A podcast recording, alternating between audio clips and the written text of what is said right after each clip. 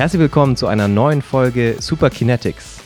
Vor mir sitzt Daniel Fournier, Global Vice President People und Organizational Growth Team bei SAP.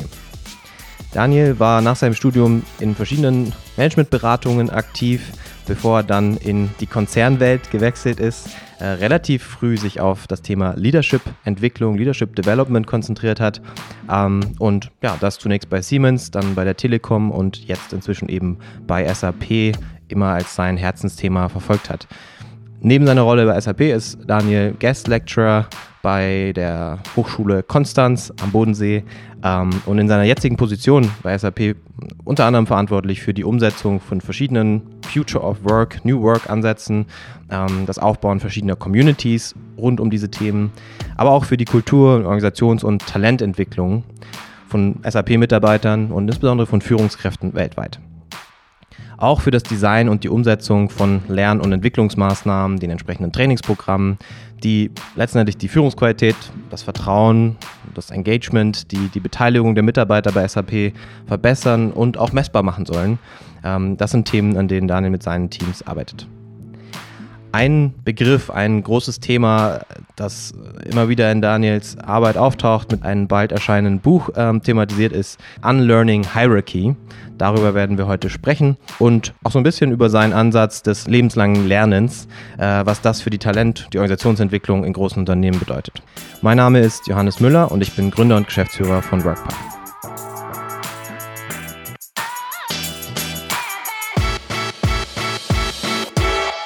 Herzlich willkommen, Daniel. Wir freuen uns sehr, dass du heute bei uns bist. Vielen Dank für die Einladung, Johannes. Danke dir. Bevor wir in das Gespräch einsteigen, möchte ich euch, die Hörer, auch nochmal daran erinnern, egal ob ihr uns auf Spotify, Apple Music oder in einem anderen Streamingdienst hört, ähm, folgt uns gerne, wenn euch die Folge gefällt. Hinterlasst eine Bewertung, hinterlasst eine Empfehlung. Da freuen wir uns immer sehr. Dann aber ins Gespräch. Zunächst vielleicht gerne der Einstieg so ein bisschen über deinen Hintergrund, den Werdegang. Ich habe es vorhin schon gesagt, du warst längere Zeit in der Strategieberatung und bist dann, als du in große Unternehmen gewechselt bist, äh, in die Konzernwelt, wie ich vorhin gesagt habe, relativ früh auf das Thema Leadership Development gegangen. Das ist ja häufig ein HR-Thema. War das für dich damals ein klarer Schritt? Wie, wie kam es dazu, diesen starken Leadership, Trainings- und Development-Fokus zu haben?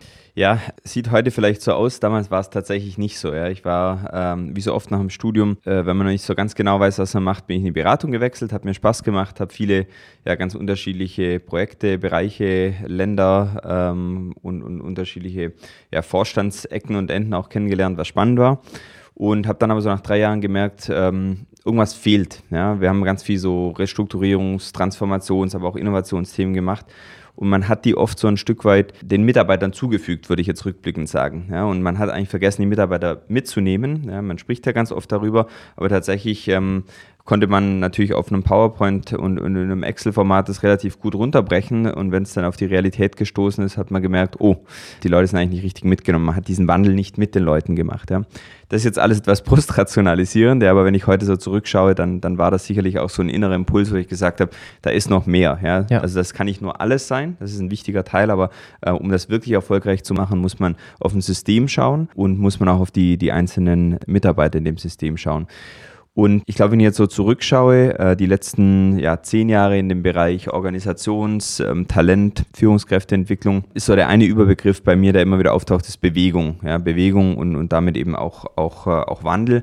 Und wenn ich über Bewegung spreche, dann meine ich das auf drei Ebenen. Einmal auf der individuellen Ebene und dann sprechen wir eben sehr, sehr viel von Persönlichkeitsentwicklung, aber auch Führungskräfteentwicklung, wenn es um, um einzelne Leader und Manager geht. Wenn ich aber über Bewegung spreche, meine ich auch Bewegung in Teams, ja, also ja. In, in, kleinen ähm, Kollektiven, sage ich mal, von, von Menschen, in Gruppen von Menschen.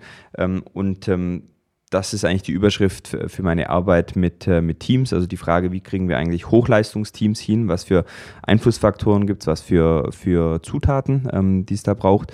Ähm, und wenn man jetzt nochmal einen Schritt nach oben geht, äh, Bewegung in, in gesamten Systemen, in Gesamtorganisationen, ist so der dritte Aspekt, wenn ich über Bewegung spreche, der mir am Herzen liegt und, und wo meine Arbeit auch reinfließt. Äh, und dann sprechen wir sehr, sehr schnell über das Thema ähm, Organisationsentwicklung als, als, als, als großes, aber eben auch um Kulturentwicklung. Ähm, und um, um Kulturwandel, äh, was eben in vielen Organisationen heute ja ähm, ganz oft drüber gesprochen wird, ganz oft eine Überschrift ist, aber ähm, die Frage ist, wie geht man es denn eigentlich richtig an? Ja, und und ähm, das ja, hat die letzten Jahre genug, genug Inhalt für meine Arbeit gegeben, macht mir extrem viel Spaß.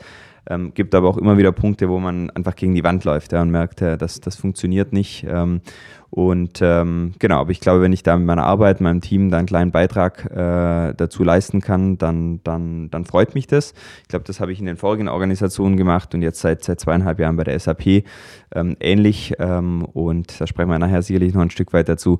Ähm, aber es ist spannend, ja, und vor allem eben in der heutigen Zeit, ja, wo wir ganz viele externe äh, und aber auch interne Einflussfaktoren haben, die da reinspielen. Äh, und dann wird es ziemlich schnell, ziemlich komplex. Ja, ja. Ja, das ist mir im Vorgespräch auch schon aufgefallen ähm, so wie du und ihr als Team und darauf schaut, immer sehr äh, systemisch, ja, und, und ich habe es vorhin auch schon kurz angedeutet, ähm, ein ja, sehr systemprägendes Element ist die Organisationsstruktur, ist die Hierarchie. Äh, in dem Kontext ähm, gibt es bei euch auch das Pilotprojekt Unlearning Hierarchy. Kannst du uns da so ein bisschen mehr zu erzählen, was das bedeutet, was sich dahinter verbirgt? Klar, gerne. Ja, Unlearning Hierarchy ist ähm, eigentlich aus einem Spaß heraus erstmal entstanden, ähm, beziehungsweise diese, diese Wortschöpfung ist aus einem Spaß heraus entstanden. Inhaltlich ging es darum, ähm, dass wir das Thema Organisationsentwicklung äh, neu aufsetzen bei der SAP. Historisch gesehen gab es ein, ein, Team mit Beratern, mit HR-Beratern, die reingegangen sind in Organisationen, ähm, Change Management gemacht haben und äh, rückblickend muss ich sagen, das hat nicht sonderlich gut funktioniert, ja, weil man äh, mit sehr vorgefertigten Schablonen reingegangen ist, mit klaren Prozessen, ja, mit, mit unterschiedlichen Schritten. Und ähm, das war, sage ich mal, wahrscheinlich hilfreich zu einem gewissen Teil, aber nicht wirklich äh, ausreichend genug, um den Wandel dann zu gestalten. Ähm, die Organisation hat man damals dann auch wieder aufgelöst und ähm, gerade in der jetzigen Zeit kam ganz, ganz oft einfach wieder der Ruf, äh, ja, wo ist denn in HR eigentlich das Thema Organisationsentwicklung ähm, verankert? Und am ersten war es eben bei meinem Team und weil wir auch die Kompetenzen da drin hatten, wir haben gesagt, wir müssen anders an das Thema rangehen. Und haben wir recht klein angefangen mit vier Leuten und haben gesagt, wir müssen sehr viel Zeit erstmal investieren mit ähm, unseren Top-Führungskräften, um zu verstehen, ähm, was ist denn eigentlich das Problem, das wir hier angehen wollen? Was wollen wir lösen? Was soll nachher besser sein? Und ähm, in diesem Erörterungsprozess, nenne ich es jetzt mal, äh, in diesem Standard, in dieser Standardbestimmung am Anfang, ähm, kamen wir irgendwann mal zum Spaß auf das Thema Unlearning Hierarchy ja, und haben das eigentlich seither genutzt, weil es so eine bewusste Provokation ist und recht gut funktioniert hat, um so in den Dialog zu kommen mit den Executives, mit den Führungskräften, weil wir damit, ja, wie gesagt, provoziert haben, einen Einstieg gefunden haben, das dann aber auch entmantelt haben und, und gesagt, naja, über was reden wir denn eigentlich? Ja, und das hat uns ähm, eigentlich seither geprägt und ähm, dann haben wir unsere Organisationseinheit einfach weiterhin so beibelassen und haben gesagt, wir nennen sie nicht Organisation Organisationsentwicklung, sondern an Learning Hierarchy. Äh, und daraus sind dann ja, viel Interesse intern ähm, entstanden. Also die, die Organisationen, die Leader kommen wirklich zu uns ähm, und, und wir wählen sie aus, je nach eigenem Commitment der Leader auch, wo wir unterstützen, weil wir einfach nicht, nicht alle unterstützen können. Ne? Ähm, und gleichzeitig hat es dann aber auch draußen ähm, ziemlich schnell Anklang gefunden äh, und Resonanz. Und seither ähm, ja, hat das intern bei der SAP äh, einfach eine ganz gute, äh, eine ganz gute Schwungdynamik bekommen, die wir weiterhin beibehalten, die uns sehr, sehr hilft in unserer Arbeit, wirklich dann auch sinnhaft Dinge auch langfristiger zu verändern. Ja, das sind meistens so Begleitungsprozesse, die dann ein halbes Jahr plus gehen und nicht eine kurze Intervention. Ja. Ähm, und dann gehen wir wieder raus und lassen die Leute wieder alleine. Also wir arbeiten im System, am System mit den Leuten eben, ja, zu ja. dem, was ich vorhin gesagt habe. Das wollte ich nämlich fragen. Also äh, das ist, glaube ich, ein schönes Beispiel. Unlearning Hierarchy ist so die, die, die, Organisationsstruktur erstmal, dass man mit assoziiert. Aber ich glaube, in dem Kontext kann man ja auch sprechen von Unlearning Power, ja. Also es geht ja dann auch, oder da müssen viele Dinge auf individueller, auf Teamebene äh, verlernt oder entlernt werden. Ich weiß nicht, was die beste deutsche Übersetzung wäre. Ähm, wie du das beschreibst, das ist dann eher ein Pull und ihr arbeitet mit denen und auch vor allem mit den Führungskräften, die da offen sind und Interesse haben, sagen so, ich, ich will auch meine Interpretation oder wie ich in meiner Führungsrolle wirke, ähm, weiterentwickeln. Das ist dann eher so ein Pull-Prinzip. Mhm. Ja, genau. Und also ein gutes Stichwort, das du ansprichst, Power äh, oder eben Macht auch. Äh, gerade im deutschen Sprachgebrauch redet man sehr ungern über Macht. Ja. Das kann natürlich aus unserer historischen ja. Perspektive kommen. Man muss sich aber, ob man jetzt das Wort Macht nimmt oder ob man das Führung nennt, ob man das Ownership nennt, ob man das äh, Befugnisse, Autorität nennt, ja. man muss sich mit diesem Thema inhaltlich beschäftigen. Weil wenn wir ähm, nicht bereit sind oder wenn Führungskräfte nicht bereit sind, Macht, Entscheidungsgewalt abzugeben, ja, dann äh, kriegen wir keine Bewegung in ins System rein. Ja, weil dann werden wir weiterhin ähm, alle Entscheidungsbefugnisse oben in der Pyramide ansammeln, werden sie nicht ins Team reingeben, dann funktioniert auch Selbstorganisation nicht. Und eine zweite Dimension, die dieses äh, Macht oder Verantwortung, um es ein bisschen abzuschwächen, hat, ist, der einzelne Mitarbeiter muss ähm, auch, auch starten, diese Macht anzunehmen ja? und sagen, naja, vielleicht äh, ist das, was das meine Rolle jetzt größer macht oder meine situative, mein situativer Verantwortungsbereich, aber ich muss bereit sein, es anzunehmen. Weil es ist ja doch auch, und das kennen wahrscheinlich viele, die in, die in Organisationen arbeiten, es hat sich so ein bisschen eingespielt. Ja? Also die, die Mitarbeiter führen die Jobs aus, oben wird entschieden, ähm, kann auch manchmal sehr, sehr bequem sein. Ja? Der Sündenbock oder Blitzableiter sitzt oben und am Ende des Tages kann ich ja sagen, gut, ich war nicht involviert in den Budgetprozess. Wir haben jemanden falschen rekrutiert, naja, mich hat ja keiner gefragt. Ja. Das kann auch ganz bequem sein. Ähm, deswegen ist die Bewegung, die da stattfinden muss in diesem System, geht sowohl von oben loslassen, von unten nach oben aufnehmen, sodass wir eben auf eine stärkere Augenhöhe kommen, was das Thema äh, Verantwortung, ähm, Verantwortungsübernahme und am Ende eben auch äh, Machtübernahme anbelangt. Ja, ja. Da will ich auch später dann gleich nochmal drauf zu sprechen kommen. Weitere Frage, die sich, glaube ich, bei dem Titel Unlearning Hierarchy schnell stellt, ist dann, okay, wenn wir das verlernen, entlernen sollen, wohin dann? Ja, ähm, das gibt jetzt noch nicht unbedingt eine Richtung vor. Er sagt ja nicht, wir lassen die Hierarchie hinter uns und das ist das neue Zielbild, aber Habt ihr da eine Antwort darauf oder ist das dann was, was daraus im Prozess, je nach Team, je nach Bereich entsteht? Also wenn ich das verlerne, was, wodurch wird das abgelöst? Was ist das Zielbild? Ja, wie gesagt, es ist ja zunächst mal eine Provokation. Wenn man jetzt auf einem Kontinuum sich das anschaut, würde man sagen, ganz links ist, ist Hierarchie, vielleicht sogar wirklich Autokratie, um das Wort mal, mal zu nutzen. Und wenn man jetzt rechts rüberschwingt auf, auf der Skala, dann kommt man eigentlich zu, zu radikaler Selbstorganisation wir proklamieren weder das eine noch ähm, verdammen wir das andere. Ja? Es ist, äh, und, und das ist in unserer Arbeit sehr, sehr wichtig, es ist ein, weniger ein Entweder-Oder, sondern ein Und, ein gesundes Und. Und wenn wir sagen Unlearning Hierarchy, heißt es für uns immer auch, wir wollen es ergänzen ja, und wir wollen in der richtigen Situation, im richtigen Team, im richtigen, sage ich mal, Unternehmenszyklus ähm, die Perspektiven ergänzen. Ja. Natürlich, was ich, wenn, wenn mich jemand fragt, naja, wie, wie sieht denn das, wie sieht denn eigentlich eine gute Organisation, ein gutes Team, ein funktionierendes, ein produktives Team in der Zukunft auf, sage ich, das muss Aspekte von Selbstorganisation haben, zumindest in vielen Bereichen. Ja. Brauche ich jetzt eine, eine, eine, ganz agile und selbstorganisierte Buchhaltung, kann man drüber reden, ja.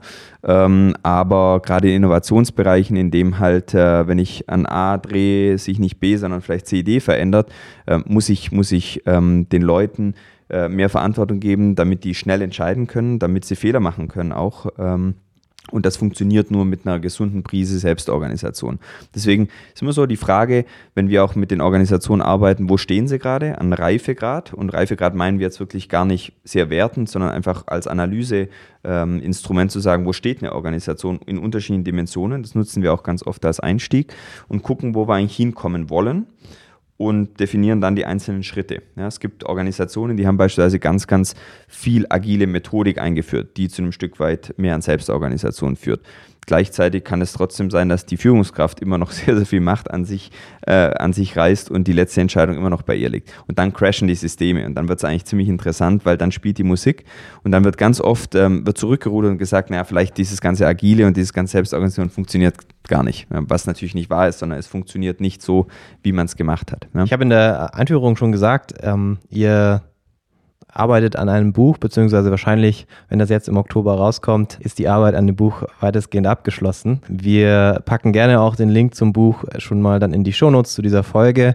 Ich meine, das sind ja viele Begriffe, die, die gerade häufig benutzt werden. Ja, wir sprechen von Selbstorganisation. Es ist, da gibt es ja auch viele Bücher, Change Management, Selbstorganisation in Teams, mehr Bottom-up-Beteiligung. Kannst du schon ein paar äh, Einblick gegeben? Habt ihr in dem Buch nochmal einen, irgendwie einen, einen bestimmten Twist oder was, was kann ich lernen aus dem Buch? Das konkrete Herangehensweisen für die Themen, die du jetzt beschreibst? Mhm.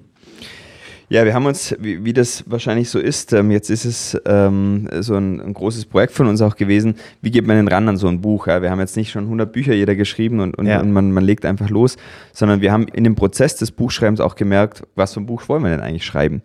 Und am Ende, glaube ich, ähm, wird ein Buch rauskommen, das zu einem großen Teil, zumindest zur Hälfte, mindestens ein Aufruf ist, ein Plädoyer zu mehr Selbstorganisation, aber auch eine tiefergreifende Beschäftigung mit der Frage, welche welche Glaubenssätze, welche Bilder, wie, wie, wie wir es auch nutzen, sind bei uns eigentlich in der Organisation so stark verankert, dass es sehr schwierig ist, ein replizierbares und sinnvolles Verhalten in der Zukunft auszuüben, damit wir als Organisation zukunftsfähig werden.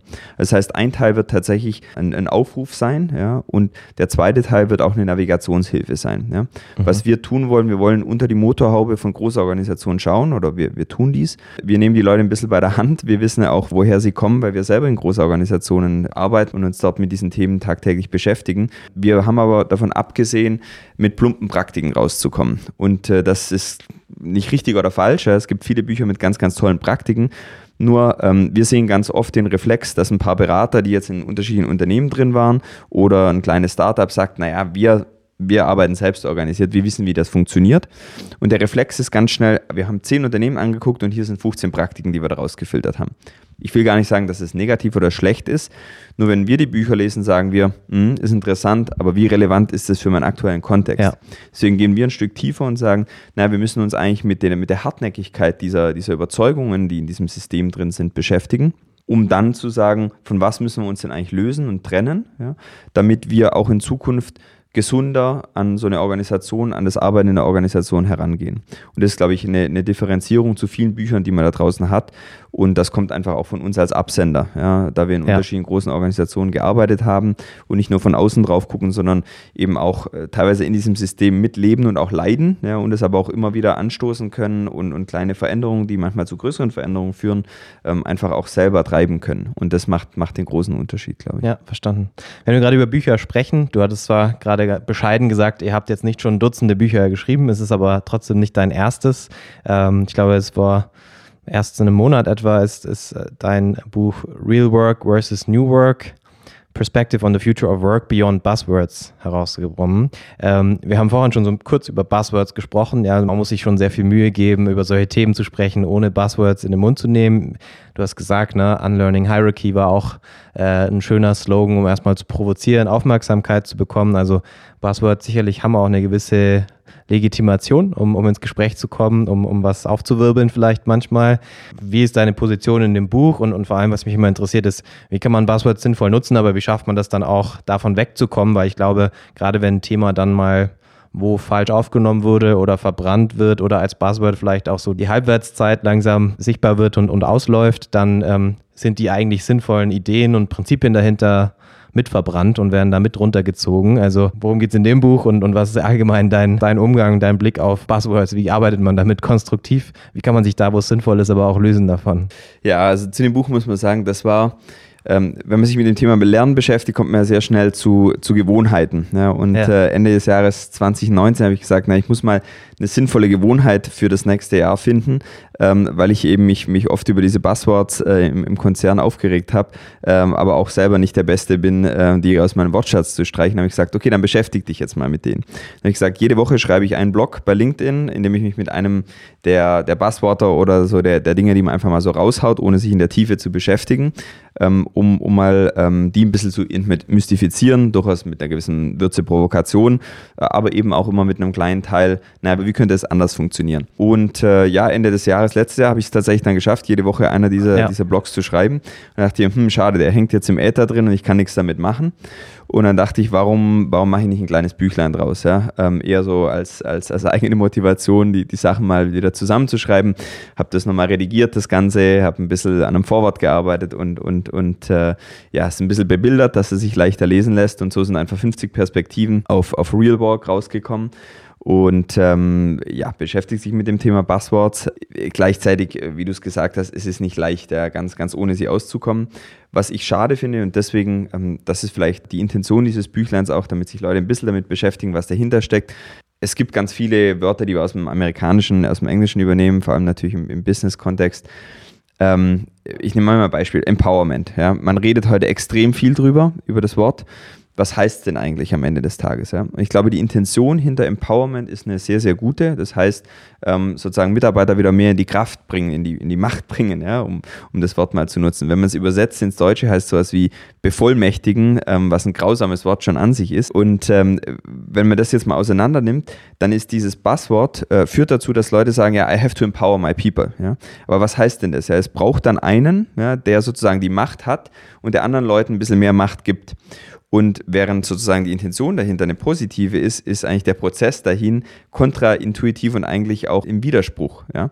Weil Menschen nach meiner Überzeugung haben in sich Macht und, und sind mächtig.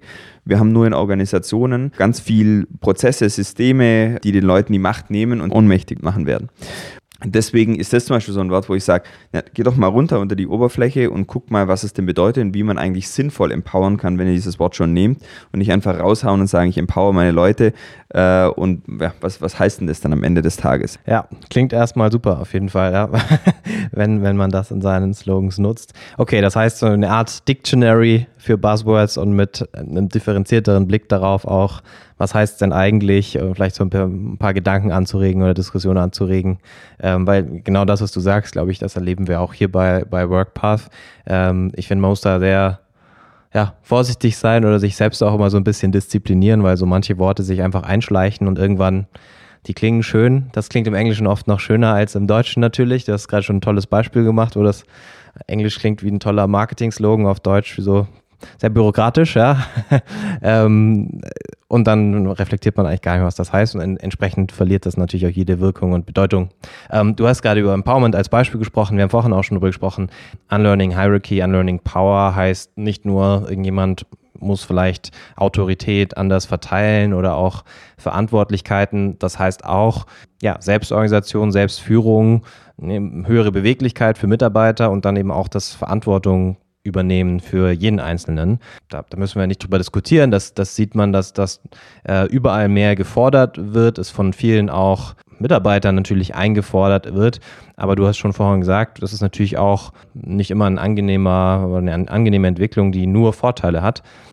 Hast du da vielleicht ein paar praktische Beispiele, ähm, wie ihr bei SAP das angeht? Ja, ich stelle mir vor, das hat ja auch extrem viel mit, mit Vertrauen zu tun und es ist manchmal fast so eine Art Henne-Ei-Problem, was ich oft sehe, ist so, der eine muss vielleicht etwas aufgeben, äh, der andere muss, muss das irgendwie dann aber auch füllen, diesen Raum, der da geschaffen wird. Und wenn das nicht sofort funktioniert, sagt der andere wieder, dann mache ich das wieder selbst, weil ihr geht ja nicht damit um. Also da irgendwie ganz äh, konkrete Beispiele oder, oder vielleicht Situationen, Erfahrungen sagst, da hat das funktioniert oder so kann man sich dem nähern? Also ein, ein Prinzip, was wir da in die Arbeit reinbringen, ist vieles als Experiment zu sehen. Das nimmt den Leuten die Angst, zu sagen, oh, wenn wir jetzt was ändern, dann ist es für immer so. Dann können wir es nicht mehr rückgängig machen. Wenn wir Dingen bewusst die Überschrift Experiment geben, gehen Leute anders damit ran. Das ist sehr interessant zu beobachten. Dann sagen sie, dann ist die, die, die Hürde, die Schwelle nicht so groß. Sie sagen, na, wir probieren ja gerade nur was. Ja, wir machen es ja nicht fix. Und ähm, ein ganz interessantes Beispiel, was wir hatten im, im letzten Jahr, ist, ähm, es ging darum, dass wir äh, in einer Organisation Führungskräfte hatten, die total überlastet waren, weil die waren ähm, sowohl die funktionalen Leader, also die mussten wirklich ganz oder dachten zumindest, dass sie noch ganz viel im Detail in den Themen drin sein müssen und gleichzeitig hatten sie eine relativ hohe Führungsspanne und haben sich um viele Leute versucht zu kümmern ja, und auch wirklich einen, einen hohen, eine, eine, eine sehr positive Intention dahinter, aber die haben es einfach zeitlich nicht mehr hinbekommen. Dann haben wir eine, eine, durchaus eine, eine Praktik von außen reingebracht und gesagt, habt ihr euch schon mal überlegt, die Führung der Mitarbeiter und die Führung der Themen zu trennen, also in eine funktionale äh, Führungsrolle und eine, in eine Menschen-, eine People-Leader-Rolle. Und haben wir gesagt, warum versuchen wir denn das nicht mal und, ähm, und gehen mal in diesen Prozess rein. Und tatsächlich ging es so über drei, vier Monate, dass wir auch überlegt haben, sollte man die Führungskräfte jetzt zum Beispiel wählen lassen, ja, können sie die Hand heben, gibt es ja bei allen Vor- und Nachteilen. Und wie ich vorhin gesagt habe, da muss man wirklich sehr, sehr vorsichtig sein, ähm, was ist der Reifegrad der Organisation oder um es einfach zu sagen, was ist die Bereitschaft von den Menschen in der Organisation. Wir sind am Ende zum Beispiel hier nicht bei einem klassischen, sozusagen, ich wähle meine, Mit meine Führungskraft herausgekommen, sondern wir haben gesagt, wir setzen ein kleines Komitee zusammen, das Interviews führt mit Menschen, die die Hand heben in der Organisation und Menschen, die aber auch nominiert worden sind von ihren Peers. Warum haben wir das gemacht? Weil wir gesagt haben, dann bleibt das in diesem kleinen Kreis drin und die Leute, die danach diese Führungsrolle nicht übernehmen, werden nicht gebrandmarkt, weil sie ja weiterhin sozusagen Teil dieses Teams sind und aber nicht die Führungskraft geworden sind, sondern die haben einfach die Möglichkeit gehabt, in diesem Experiment mal die Hand zu heben oder nominiert zu werden. Und damit haben wir, du hast es vorhin schön angesprochen, wir haben sehr viel Vertrauen in dieses Experiment reingegeben. Und dieses Experiment hat man gesagt, wir gucken nach zwei Monaten, nach drei Monaten, nach einem halben Jahr. Und wenn das so gut funktioniert, dann machen wir das Experiment ähm, zum Usus. Hat super funktioniert. Ja. In allen Belangen hat es ganz viel gebracht, hat mehr Vertrauen ins Team gebracht, eine höhere Produktivität, ähm, den Leuten mehr Verantwortung gegeben, mehr Zeit für, für die, die People-Leadership-Themen gebracht. Ähm, die haben da ganz viel an Teamentwicklungsprozesse auch in Gang gebracht. Nur durch so eine kleine ähm, sozusagen Praktik, mit der wir da angefangen haben, ähm, die wir eben aber mit der Organisation entwickelt haben, nicht von oben reingeworfen haben oder drüber gestülpt haben. Deswegen, was ganz, ganz spannend ist oder im Zentrum von vielen unseren Themen ist die Frage, wie treffen wir Entscheidungen hier als Team. Ja? Und wenn wir zum Beispiel sagen, Selbstorganisation heißt nicht, dass jeder bei jeder Entscheidung mit drin ist oder jeder alle Entscheidungen alleine treffen kann, sondern dass wir eine gemeinsame Klarheit entwickeln, welche Entscheidungen treffen wir vielleicht auch noch ähm, äh, ganz autokratisch, ja, weil es Sinn macht und welche Entscheidungen treffen wir als Team? Ja, wo wo geht es demokratischer zu? Wo ähm, trifft äh, eine Gruppe von Experten die Entscheidungen? Ja. Und schon alleine eine Beschäftigung mit der Fragestellung, wie wir Entscheidungen treffen, sinnvoll, produktiv, ähm, führt natürlich zu ganz, ganz vielen ähm, interessanten Dynamiken in so einem Team. Da ist richtig was los und das ist oft ein Einstiegspunkt, der, ähm, der sehr viel positive Bewegung reinbringt. Mhm, mh. Ein weiteres Thema ist vielleicht so der, der letzte größere Themenblock für heute ist so, dass äh, wie lernt man und wie kann man in einer großen Organisation Mitarbeitern möglichst individuelle Entwicklungswege und Entwicklungsmöglichkeiten anbieten. Ähm, ich glaube, auch da hatten wir im Vorgespräch schon kurz mal drüber gesprochen. Das ist was, was uns bei WorkPath sehr beschäftigt. Ähm, wir sehen uns als Enablement Company. Ja, wir sehen das, was wir machen, die Veränderungen, die wir in großen Organisationen mit unterstützen und, und möglich machen möchten. Das kann nicht nur funktionieren durch Prozesse und eine neue, eine neue Struktur, einen neuen Prozess und dann die entsprechende Software, sondern es geht immer darum, Führungskräfte, Multiplikatoren, alle Mitarbeiter zu befähigen, dass sie nicht nur den Wert dieser Veränderung sehen, sondern auch sich da wohlfühlen ähm, und, und äh, das zu ihrem Nutzen ähm, ist, ja, und, und schnell einen Mehrwert für sich individuell erleben. Wir, wir, hatten, wie gesagt, schon mal darüber gesprochen, so klassisch im, im großen Unternehmen hat man Corporate Development, Trainingsprogramme, die sind soweit es geht, standardisiert, weil das dann auch skaliert zu Tausenden oder äh, bei SAP 100.000 Mitarbeiter weltweit. Ähm, wie macht ihr das? Wie schaust du da drauf? Weil eigentlich Entwicklung ja, äh, ja, man möchte das eigentlich sehr individuell möglich machen. Jeder ist, wir haben bisher jetzt viel über Projekte gesprochen, konkrete Experimente. Und ich glaube, aus so einem Experiment heraus ergeben sich für alle Beteiligten natürlich ähm, die entsprechenden äh, Erfahrungen. Aber man möchte ja auch Angebote machen, die möglichst jeden dort, wo er oder sie gerade ist, was ihn gerade interessiert, was der nächste Schritt ähm, ist, ein Angebot machen. Wie schaust du da drauf? Ja, das ist ein, äh, das ist ein Riesenthema, das ganze äh, Lernen. Und ich glaube, wir haben da auch noch nicht das absolute Erfolgsrezept gefunden. Ähm, und ich sage jetzt nicht SAP, sondern ich glaube generell. Und das hat für mich damit zu tun, dass Karriereentwicklung, aber auch einfach Persönlichkeitsentwicklung ein hochdynamischer ähm, und hochkomplexer, individualisierter Prozess ist. Ja?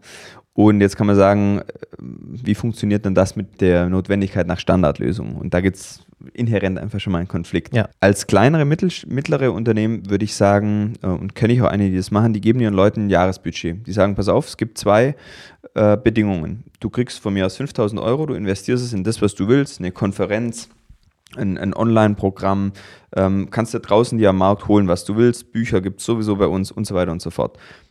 Die einzige Bedingung ist, du trägst deine Learnings zurück in die Organisation und machst dir Gedanken, was können andere von de in deinem Team, in der Gesamtorganisation davon mitnehmen, weil wie können die profitieren, damit du als ähm, sozusagen als Lernender auch ein Lehrer sein kannst. Ja? Und es gibt ja diesen, diesen Spruch, the best way to, to learn is to teach.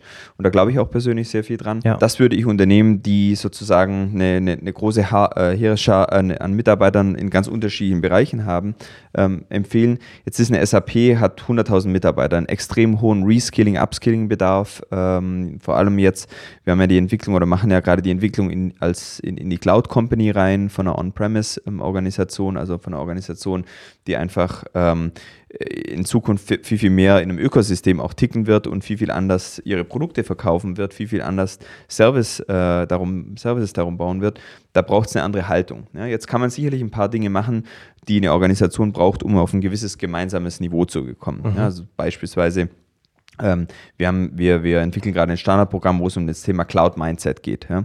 Auch zu demystifizieren wieder, was heißt denn das überhaupt? Was meinen wir mit Cloud Mindset? Auch ein ja. Wort, das man ganz viel hört im Markt. Was bedeutet das? Was bedeutet es für die eigene Haltung? Was bedeutet es ähm, für mein Verhalten? Was muss ich lernen, um das zu verstehen, den Markt zu verstehen, den Kunden zu verstehen, die Produkte ein Stück weit zu verstehen? Ich glaube, das kann man sehr gut standardisieren.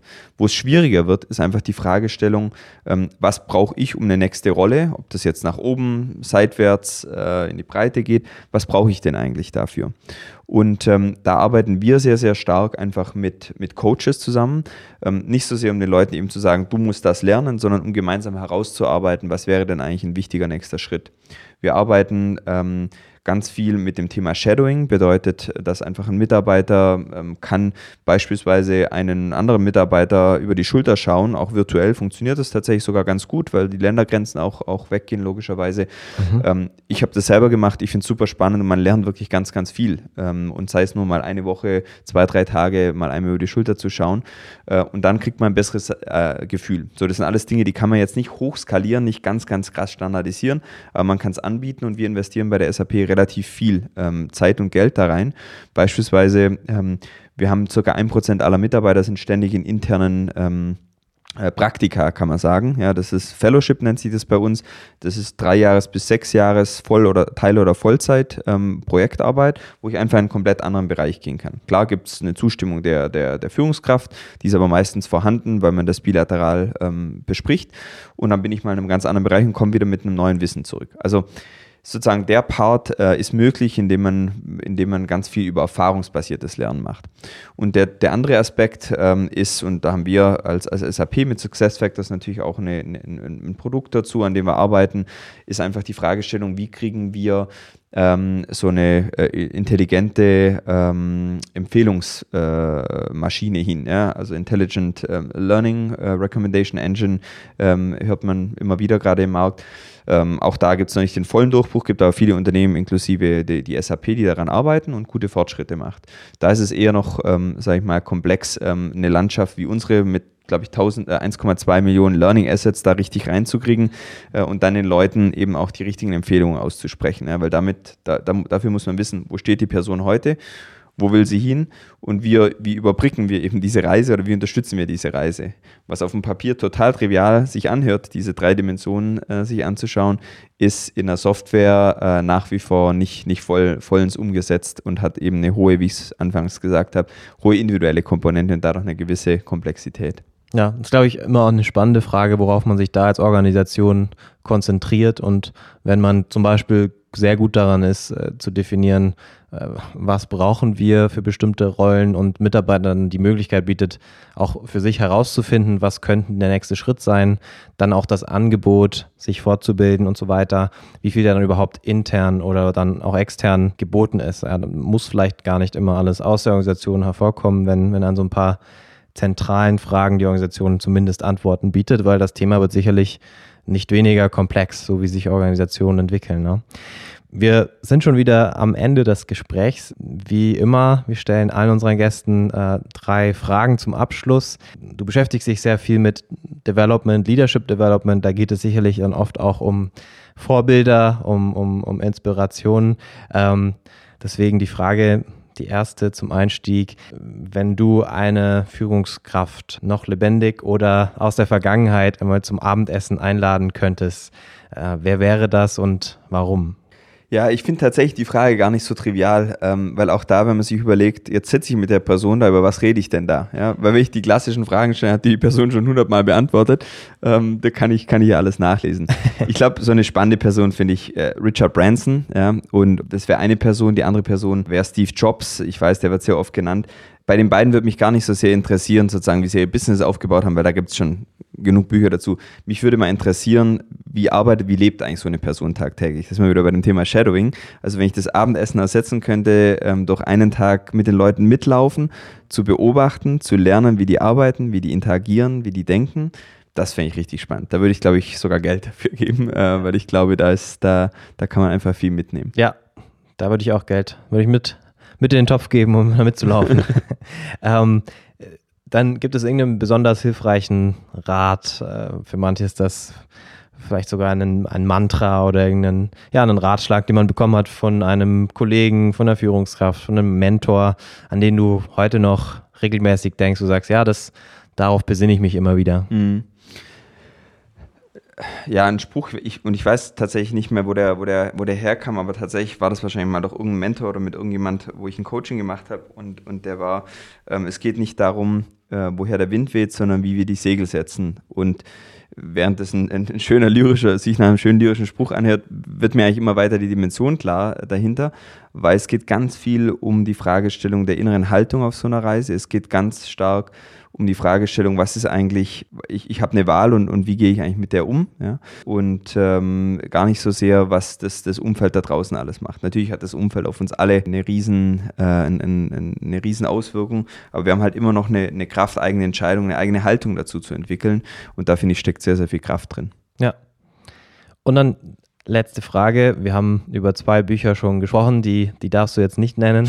ähm, hast du eine Buchempfehlung, die du den Zuhörern teilen möchtest? Ja, ist jetzt nicht mehr das neueste Buch, aber vielleicht das, das mich die letzten Jahre am meisten begeistert, aber auch am meisten zum Nachdenken gebracht hat, von, von Yuval Harari, Homo Deus weil es einfach sehr, sehr viel erklärt, ja, wie wir heute leben, wie wir Entscheidungen treffen, äh, über Gesellschaften, über Religion, über Datenfanatismus ähm, und, und vor allem über das Thema der, des intersubjektiven Realitäten, was ähm, wir haben heute oft äh, sehr pragmatisch darüber gesprochen, aber das ist ja die Frage, an was glauben wir eigentlich, ja?